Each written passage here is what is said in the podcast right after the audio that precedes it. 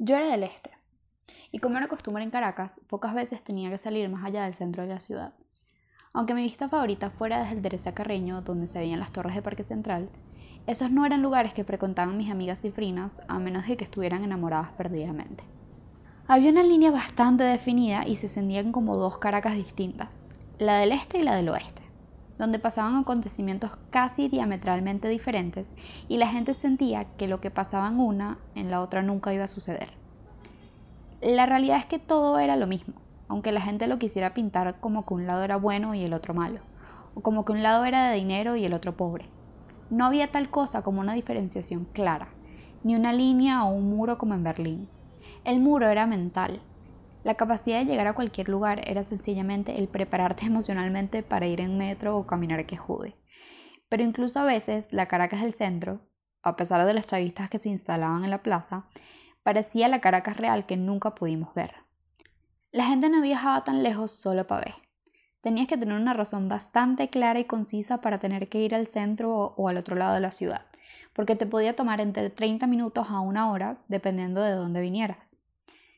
La única vez que llegué al centro en metro fue por amor de verdad. Fue el silencio buscando las camioneticas que iban a La Guaira, porque mi corazón se despegaba del pecho cada vez que lo oía caminar. Soñé con hacerlo reír por siempre, aunque supieras que no iba a durar mucho, o alguna otra noche pensé que iba a lograr subir las escaleras del Calvario sin sudar la gota gorda. Pero la verdad es que la vida da tantas vueltas que te deja llorando en la estación de zoológico pensando qué coño hiciste mal para que el amor no, no te durara tanto. Todavía recuerdo caminar por las calles del centro, saludando al pana que tenía la Kawasaki robada y que llevaba una barbería de día y un burdel de noche, haciéndome la loca de que no me parecía absurdo que viviéramos entre corruptos ricos y pobres. La primera vez que vi a Eduardo parecía un cifrinito normal del este, porque tenía todas las maneras, hablaba tal cual un gafo al San Ignacio, y luego entendí, viéndolo caminando por el centro, que las calles eran de él porque se transformaba en ese niño, entre comillas, malandro, que no se dejaba joder por ningún pendejo que le quisiera chocar el carro. El malandreo no se trataba de quién tenía la pistola más grande, sino de saber tener la, la, actitud y la cara ideal para que nadie te jodiera. La verdad es que lo de Eduardo duró poco porque éramos carajitos, porque yo me dejé vislumbrar por su capacidad de cambiar como un camaleón una vez pasábamos la cota mil. Era otro cuando se comía sus cachapas en el puestico que estaba al lado de su casa en la Barat, y no dejaba de pasar por la joyería de su papá a discutir por alguna cosa o por cualquier cosa, casi siempre por plata. No importaba cuántas veces pasáramos por la avenida Urdaneta, para mí era especial porque era independiente, porque había llevado coñazo como el centro de Caracas y lo habían abandonado a su suerte. Pero él siempre supo cómo salir de los huecos que le ponía la vida, aunque no siempre fuera de la manera más madura.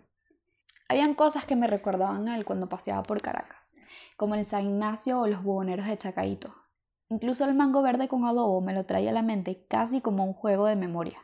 Todas estas cosas distaban totalmente de nuestra experiencia juntos, pero por alguna razón me hacían pensar en él. Quizás era algo más freudiano que otra cosa. Yo conocí el centro de Caracas gracias a Eduardo, aunque había pasado muchas veces por ahí porque necesitaba hacer diligencias con Melena o porque en el colegio insistían en llevarnos en paseos por zonas icónicas que olían a pipí viejo. Pero Eduardo me hizo verlo con otros ojos. Me hizo entender que cada zona, como cada estado del país, tenía su propia lengua, su propia idiosincrasia. Entre gente de la misma zona no se pisaban los pies, no se jodían, a menos de que alguien tuviera un pedo contigo. Gracias a Eduardo conocí el centro de noche, a las 3 de la mañana cuando ni un viento podía soplar, ni un alma en pena podía asustarte más que un malandro que viniera a robarte. Pero eso ya no pasaba porque en verdad fueron cuentos que me contaba la abuela Elena para asustarme y que nunca fuera por esos lados. Porque ella me había educado mejor que eso. Después de lo que pasó con Eduardo, supe que el olor a jugo de parchita en las mañanas siempre me daría guayabo que no iba a poder darle el culito de la empanada a nadie y me la iba a tener que comer obligada porque no me pasaba por la garganta. Pero también supe que ya no me daría miedo conocer Caracas, verla y entender que no era el lugar que me habían enseñado desde pequeña, porque aunque estaba muerta por fuera, seguía teniendo un poquito de amor y esperanza por dentro.